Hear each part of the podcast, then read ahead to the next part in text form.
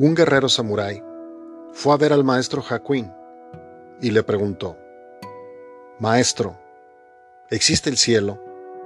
¿Existe el infierno? ¿Dónde se hallan las puertas que llevan a cada uno? ¿Por dónde puedo entrar? El maestro volteándose hacia él le preguntó, ¿quién eres? El guerrero le respondió, soy un samurái, un jefe de samuráis. Hasta el emperador mismo me respeta. Hakuin se rió y contestó, ¿Un samurái tú? Pareces un mendigo. El samurái, herido en su honor, montando en cólera desenvainó la espada y exclamó, Tu impertinencia te costará la vida. Cuando se aprestaba a dar el golpe con su espada, el maestro le replicó, Esta es la puerta al infierno. Conmovido por la exactitud de las palabras del maestro sobre la cólera que le estaba amenazando, el samurái se calmó, envainó su espada y se inclinó ante él agradecido por la enseñanza.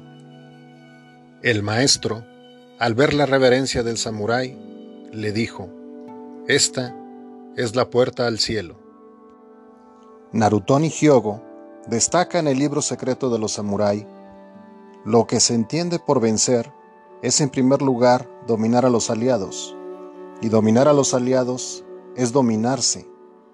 Y dominarse es controlar rigurosamente el cuerpo. Si primero no se ha sabido dominar el espíritu y el cuerpo, no es posible vencer al enemigo. Un hombre valeroso debe mantenerse sereno y no dar jamás la impresión de sentirse desbordado. Solo las personas insignificantes, cuyo carácter se muestra agresivo, buscan a toda costa la fama y se enfrentan con cuantos tienen a su lado. Dejad que el sabio sea dueño de su mente, la cual es difícil de percibir, extremadamente sutil, y siempre buscando placeres. Una mente bien vigilada conduce a la felicidad.